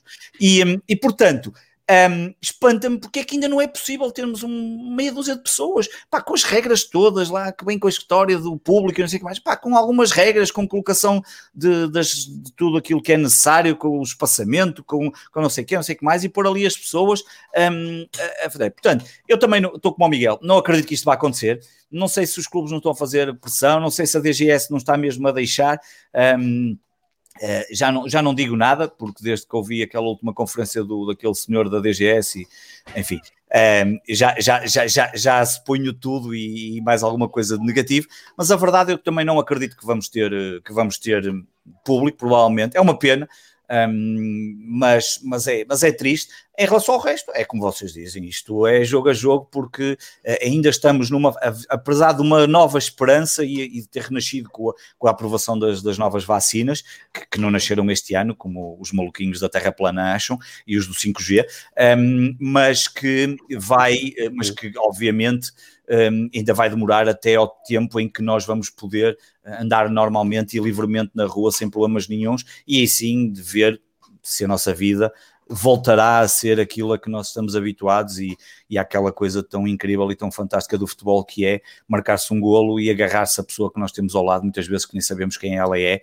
mas que é aquele abraço como se fôssemos os maiores amigos da vida e durante 20 segundos estamos ali aos berros ou a chorar ou seja o que for, um, que é uma coisa absolutamente única do, dos estejos no futebol.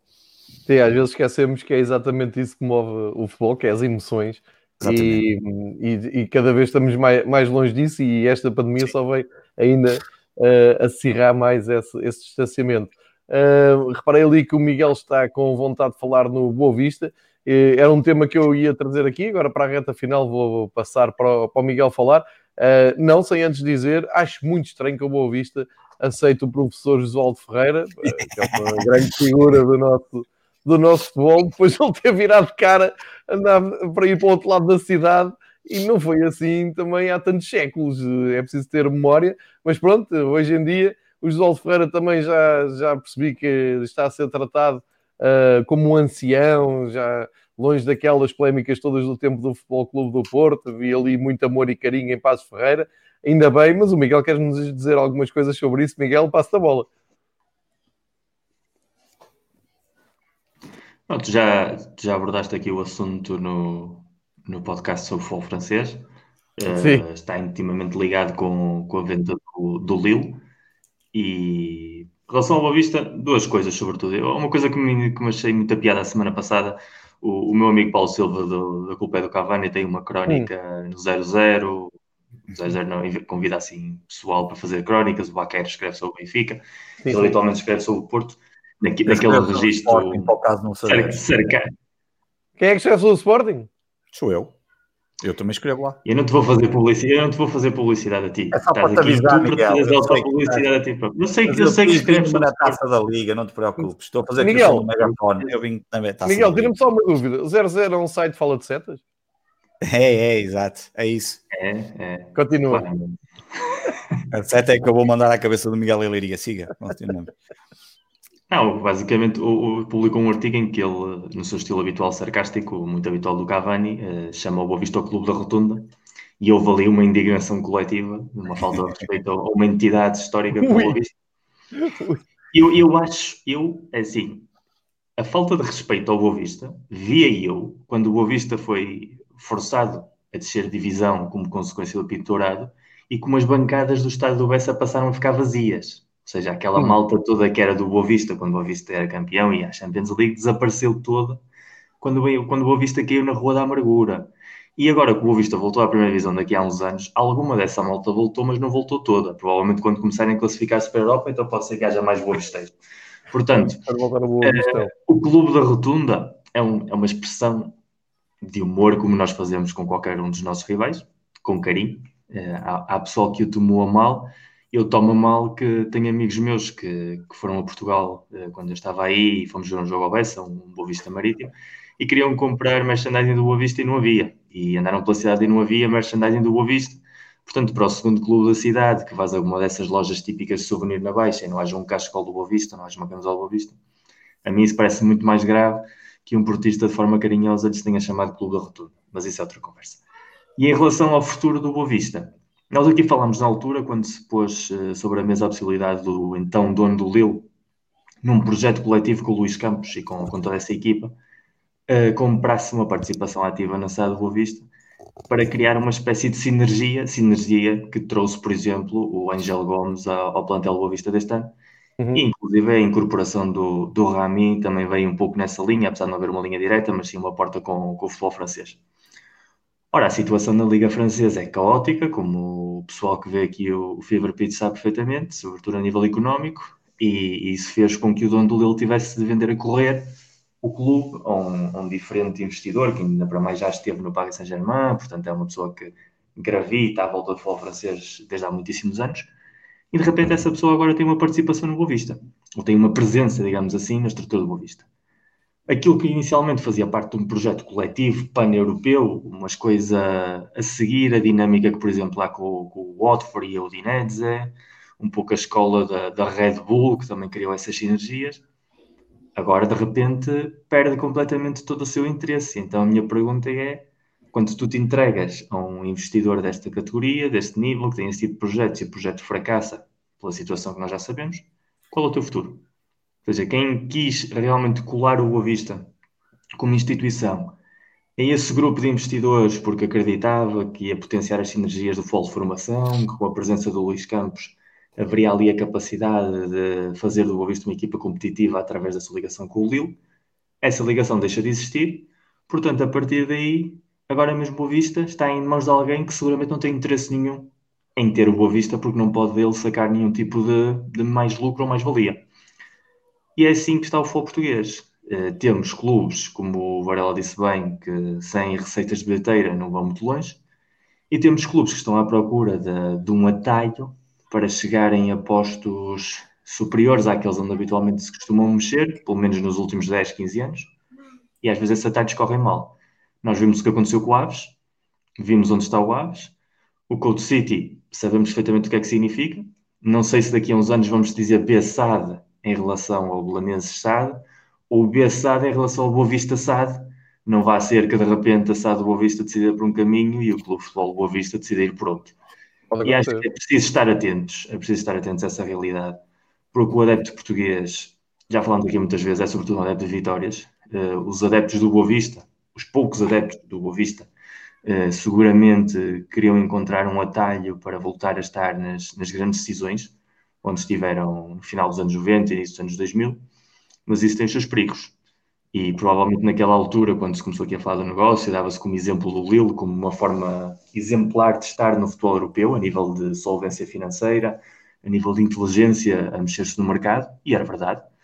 Mas agora, de repente, há uma série de pontos de interrogação que eu acho que devemos estar atentos aos desenvolvimentos nas próximas semanas, nos próximos meses até, para ver que Boa Vista é este, que instituição Boa Vista vamos ter a partir do próximo ano, sobretudo, porque este ano acredito que a situação não seja tão, tão premente mas o que é que vai sair daí e se vamos ter outro histórico em problemas ou se vamos ter uh, o Boa Vista ligado a um projeto que de repente o Renault queira apropriar-se, porque pode entender que o Lille é um filão esgotado, mas de repente decidir comprar um clube na Áustria, um clube uh, na Holanda, por exemplo, e tentar ser essa linha por aí. É isso realmente que o Boa Vista quer para o futuro? Eu acho muito estranho, mas pronto é o clube deles, eles é que saberão. Mas para o futebol português dá muita pena que haja históricos a seguirem essa linha. E, e mais uma vez fica claro que quando entras no, no grande lago dos tubarões, o mais provável é que acabes comido. Só para dizer, Miguel, eh, em relação a, a, ao caso que origina e estuda em, em França a venda do Lilo, tem a ver com Uh, algo foi explicado nesse episódio, como tu referiste. Quem tiver alguma curiosidade em perceber o que é que está a acontecer em França, tem uh, o arquivo das sextas-feiras com o Patrick, que é o autor da conta Futebol Tactical, desde o início, que explica muito bem o que é que aconteceu. E basicamente o que aconteceu era algo que eu dizia aqui atrás. Uh, e que nós aqui damos como certo, que é o apoio das televisões, a receita das televisões, porque estão negociadas com os clubes profissionais, e o Miguel muito bem há pouco lembrou que depois de um futebol não profissional é outra conversa, como é evidente, mas os clubes profissionais estão salvaguardados, mesmo porque muitos deles, né, com pandemia ou sem pandemia, não têm gente no estádio, como a Bessade. Uh, também é preciso uh, perceber que há aqui alguma hipocrisia quando se fala uh, de, de, ah, não há dinheiro das bilheteiras. Não, o Campeonato Português é muito conhecido por estádios vazios, tirando dos os principais clubes. Mas aqui o que interessa é que em França também parecia que estava tudo controlado, a Mídia Pro tinha um contrato de milhões com as equipas, depois fomos ver, uh, e o Padre explicou isso, uh, a percentagem, fatia do orçamento de, da maior parte dos clubes da Liga Francesa estava muito baseada, a percentagem muito alta com o dinheiro das televisões, a Mídia Pro faliu, ou chamem-lhe o que quiserem, mas disse que não tinha como uh, pagar esse dinheiro, vai aparecer aqui uma solução de recurso, mas com muito menos dinheiro envolvido e isso vai se refletir muito forte. E atenção, nenhum campeonato está um, a salvo. É muito, esse caso é muito estranho e dá que pensar, porque na altura falou-se muito sobre o valor que a Media Pro, a Media Pro Uh, supostamente apresentou para pagar. E recordo que na altura eles, eles esperariam ter 4 milhões de subscritores do canal pago, e só para tu teres noção, e se calhar também falaram isso, eles tinham 600 mil há bem pouco tempo, o que é assim uma coisa, Foi. quem apresenta qualquer estudo para, eh, para comprar os direitos de um, de um, campeonato como a Ligue One e a dizer que vai ter 4 milhões e que mais, e depois de repente não acontece nada disso. Um, na altura levantou muitas dúvidas como é que se pagava tanto dinheiro pela Ligue Pro, pela Ligue One, e foi muito estranho. E olha, lembrar que a Liga Pro é, é, gerida por uma das personagens mais tenebrosas que há no futebol europeu, que é o Jaime Cores que há muitíssimos anos esteve no futebol espanhol também metido numa série de negociações. Exatamente. E, e, é um tipo perfeitamente sinistro e, e, utilizou também como pretexto o facto do campeonato ter sido cancelado, que a Liga One foi o único campeonato que não, que não se reatou quando a maior parte das ligas decidiram voltar a competir. E foi aí, digamos, o rastilho que depois incendiou esta, esta decisão, claro. que vai ter ainda, a nível legal, muitas voltas que dar mas num clube que supostamente tinha uma determinada solvência, porque era capaz de contratar claro. jogadores muito baratos, revendê-los, que era um exemplo, digamos assim, a nível europeu para quase todos, que era o Lille, uh, o prejuízo que tinha sem o apoio da televisão era gigantesco e precipitou esta venda de um momento para o outro, o que nos diz claramente que projetos deste estilo, a não ser que sejas uma empresa que tem uma solvência mundial, como é o caso da Red Bull, que é uma empresa que há muitíssimos anos apontou como o desporto como um pilar básico do seu marketing e da sua forma de estar, qualquer outra correlação, outra dinâmica entre estes homens de negócios tem tudo para acabar mal. E, e o caso da Red Bull, que cada vez mais uh, assenta naquele que já falamos aqui já há dois ou três programas, do multi-owner clubship, que cada vez é mais falado e que tanto problema pode vir a trazer, especialmente no futebol de formação e, na, e enfim, em outras coisas mais. Que, ter um exemplo há quatro dias, o Sosbalai transferido do Red Bull Salzburgo para o, para o Red Bull claro. Leipzig e, e portanto, isto vai trazer vai ser, vai trazer aqui uma nova, uma nova dimensão. Um, nem de propósito, finalmente comecei a ler o livro do Irlan Simões e, eh, e esse é um dos temas que lá está. Uh, e também o do, o do Bessá, do Belenenses, também lá estão alguns textos escritos, nomeadamente por portugueses, porque aquilo acaba por ser uma compilação de, de, de temas sobre clube-empresa, não é? as relações dos futebol, do clube e, e, enquanto sociedades anónimas de quatro grandes mercados, o português, o espanhol, o chileno e o argentino, e a parte portuguesa muito falada sobre a questão do Belenenses com a Bessado. Fico satisfeito que tenhas pegado no livro, porque isso significa que os anteriores que tinhas para ler já os leste, não é? Não, estou a ler esse e estou a ler a história do Sporting que tenho aqui desde o verão para ler e estou bastante entusiasmado porque estou a ler um dos livros mais incríveis, já imaginava que ia ser bom e estou muito contente por estar a ler essa história do Sporting que estava aqui guardada e finalmente já vou um terço do livro, no de Irlan Simões só comecei há pouco, sabes que eu também leio outras coisas, não é? Acabei de ler na semana passada o do Jerry Seinfeld, pá, isto não dá para ter, estou a ler o do Obama também, é um bocadinho grande, uh, são 750 páginas e isto ler tudo ao mesmo tempo ainda fazer 4 ou 5 podcasts pelo meio, uh, não é fácil, e ver setas, uh, portanto a coisa não se figura, não se figura simples. Pá, que grande resumo da vida do Varela que foi aqui partilhado. Olha, a minha última intervenção vai ser informativa, dizer que a, a Liga Portugal anuncia que a Taça de Liga é jogada numa terça-feira, dia 19 de janeiro, Sporting Porto às 7h45, com o jogo na Sport TV, terça-feira, 19 de janeiro, e o segundo jogo, Braga-Benfica, quarta-feira, 20 de janeiro, uh, 7h45 também, na Sport TV. A final fica marcada para dia 23 de janeiro. Eu, por via das dúvidas, íamos comprar um pack cada um, Queremos ver o jogo só por via das dúvidas. Pois eles devolvem o dinheiro, está lá, tem lá nas condições. Mas por via das dúvidas, se calhar era melhor comprarmos um packzinho. O Miguel mete-se no avião bem cabeça, se quiser, é, só, por, só para o caso de haver público e depois não termos bilhete à última da hora, não é? É só isso, acho. Isso, isso leva-nos a uma discussão que estava a ter no outro dia com, com o Marcos e que acho que ainda vamos falar nisso nos próximos tempos. Já agora deixa-me só acrescentar que do lado do Benfica ficou marcado o jogo da Taça Portugal, estava há pouco a falar do Estrela Sim. Benfica, 12 de janeiro, marcados. Ok, então chegou-me esta informação. Estrela Benfica, 12 de janeiro, terça-feira também.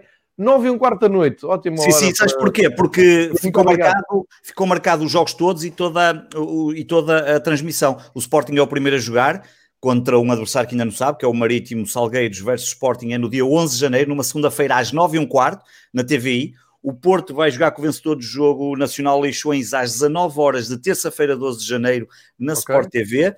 E o Benfica Estrela, o tal que estavas a dizer, às 9 e um quarto, também do dia 12, na TVI. Exatamente, já estão os jogos todos marcados. É 11, 12, 13 e 14.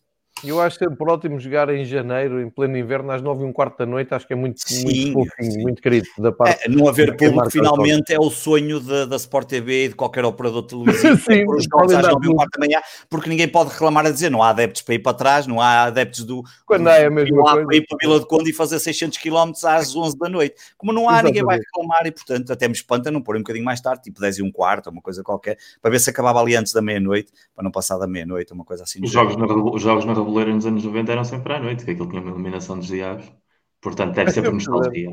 É por nostalgia, se calhar é, às tantas é por isso. Olha, se calhar nós é que estamos a ver mal. Hein? Se calhar nós é que somos burros e não percebemos nada disto. Pá, eles é que são todos. É, isto acaba sempre com aquela sensação que nós ainda devíamos pedir desculpa, não é? Se, pá, Sim, não, isso também não, não, também não exageremos. Também acho que pedir desculpa, isso também não, isso é demais. Olha, eu termino com esta informação. Não sei se Pedro quer acrescentar alguma coisa. Já só que acrescentar. O eh, Miguel para o tema do Boa Vista. Posso fechar? Posso Não, não, eu fecho só com uh, algo que não, que não, não, não está diretamente a ver com o futebol, apenas estamos a chegar, ainda vamos fazer mais um programa antes do final do ano e aí podemos, calhar, até fazer um pequeno balanço só do que é que foi estas nossas, do que tem sido este, este nosso programa aqui desde que, que desde que começamos e desde que temos feito isto e que, e que tanto prazer penso que é igual para os três, que tanto prazer nos dá fazer, mas hum, nesta altura, e, e dado que depois da manhã estamos na véspera de, uma, de um Natal ou numa consoada como, como, nunca, nunca se tinha passado em nenhuma das nossas vidas, somos todos mais ou menos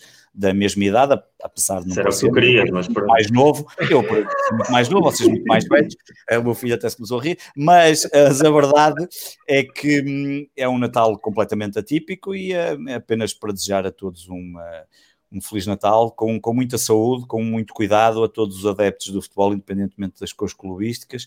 Tenham cuidado e que certamente em breve nos voltaremos a encontrar num qualquer estádio, assim que isto nos permita. Ehm, e, portanto, é, é, isso para mim é o mais importante e que nós possamos voltar para 2021 com, com renovada esperança de que a vida possa voltar eh, ao normal, como disse o meu filho. Mi Miguel, vens até Portugal no Natal? Não. Não, não posso. Não, não. As, as, restrições não, não convidam a aventuras e, Muito bem. portanto, o voltar é tarde. Eu acho que eu faço minha das palavras do Pedro também para fechar. Uh, um bom Natal a vocês. Em primeiro lugar, sorte, boa sorte para ti para amanhã. Ou seja, que em lugar de perderes por 3-0, percas por 3-1 para não te sentir tão mal. Mas, uh, fora isso, que seja um bom espetáculo, que seja um bom jogo dentro do cabo. Tenho as minhas dúvidas que o vai ser também. Também é preciso também eu. frontalidade. Mas boa, boa sorte e desejar a vocês dois um, um ótimo Natal, porque acho que o que temos aqui, o que estamos a construir aqui desde, desde junho já, tem sido uma das coisas mais bonitas do ano dentro do que é a nossa relação com o futebol. Não só pela honestidade com que falamos e, e a abertura com que falamos, mas também porque as pessoas sentem isso e, e juntam-se aqui para nos aturar, porque têm mais ou menos um, uma energia similar em relação à maior parte dos temas que nós abordamos e à forma como os abordamos. Desejar bom Natal a toda a gente nos vê, que, que, é cada vez mais gente e gente que participa e que está sempre pendente, naqueles que nos veem em direto e depois aqueles que ouvem que vão ouvir o podcast ou que voltam a ver. A todos aqueles que fazem parte de Fever Pitch, porque tu juntaste aqui um, um All Stars, uns Globetrotters de, de grande nível, desde segunda a domingo quase, e acabaste com o Não te esqueças, estás na linha, Miguel. Começas por Ema. É, em breve vais parar a televisão, não te esqueças disso.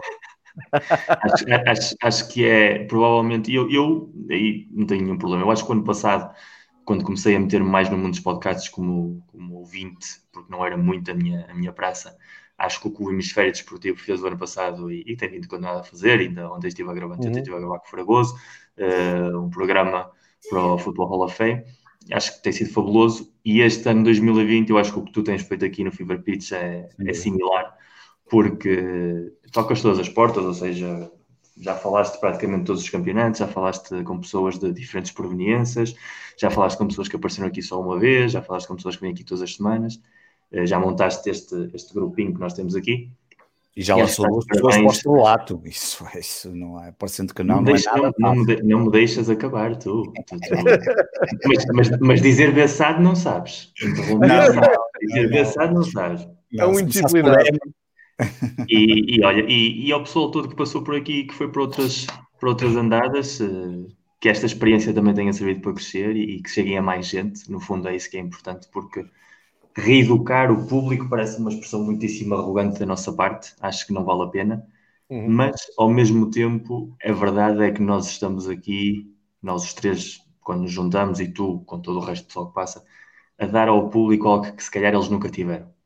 E tu não sabes se gostas de algo até que o provas. E se estás habituado a ler jornais de pouca qualidade, a ver programas televisivos de pouca qualidade, tu realmente não sabes até que encontras algo que realmente vale a pena, o que é que vale a pena eu acho que todo o pessoal que tem visto o Fever Pitch desde junho já percebeu o que é que vale a pena quando se fala de futebol. Já percebeu as pessoas que vale a pena ouvir, já se percebeu a forma que vale a pena falar e discutir. E acho que num ano tão difícil e tão marcante como este, isso é um, é um prémio brutal. Portanto, não sei que prendas é que vocês vão ter no sapatinho, mas acho que o Fever Pitch para mim foi uma prenda e acho que para o pessoal todo que nos ouve é uma prenda e vai continuar a ser o ano que vem e, e os meus votos um bom Natal a todos. Obrigado, Miguel. Também obrigado ao Pedro. Uh, isto é feito uh, com vocês, de vocês, para vocês. Uh, a conclusão é muito simples. Nunca, nunca nenhum de nós passou tanto tempo em casa, não é? uns mais, outros menos, mas eu estava habituado a viver entre vários pontos da cidade e de repente fico em casa. Um, e, e, e, quando tive esta ideia do Fever Pitch, o objetivo era mesmo este: chegar à malta que se interessa mesmo para futebol. Eu não quero que venha aqui ninguém uh, para pôr likes, para partilhar, para fazer elogios, para dizer coisas bonitas. Não, só quero malta a falar de futebol e mesmo que não concordem, mesmo que sejam de cores opostas, como é o vosso caso.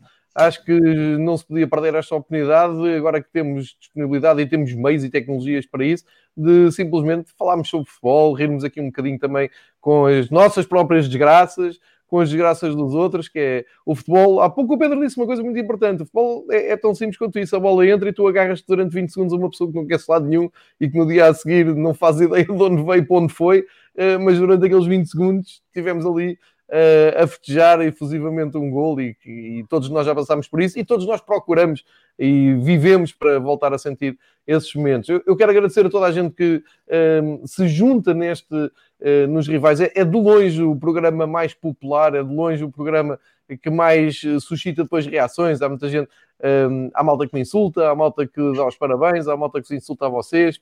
eu acho isto maravilhoso. E é esta, e é esta a ideia, e sim, vamos, vamos continuar por aqui. Amanhã temos uma super taça, ainda vimos aqui com o rescaldo da super taça, eh, porque isto acaba por eh, ser terapêutico, como acaba por, como acaba por dizer todas as semanas.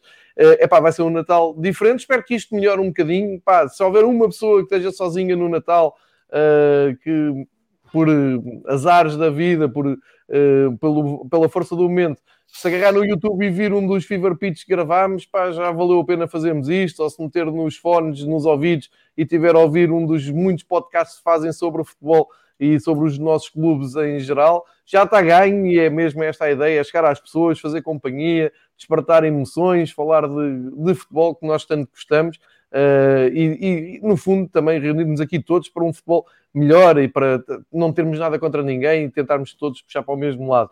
Uh, e, já que vamos estar em casa, e já que vamos estar em casa, até podemos tentar fazer aí uns streamzinhos nos jogos de FIFA 21 um, sempre eu estou à espera do convite.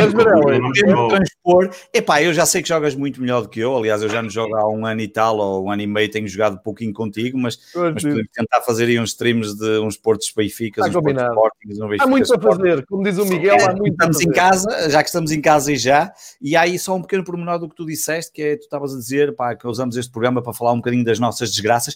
Epá, eu espero que em 2021 se fale muito mais das vossas desgraças do que das minhas, porque das minhas eu estou farto de falar em podcasts há quatro anos mesmo que anda a falar das desgraças do meu clube.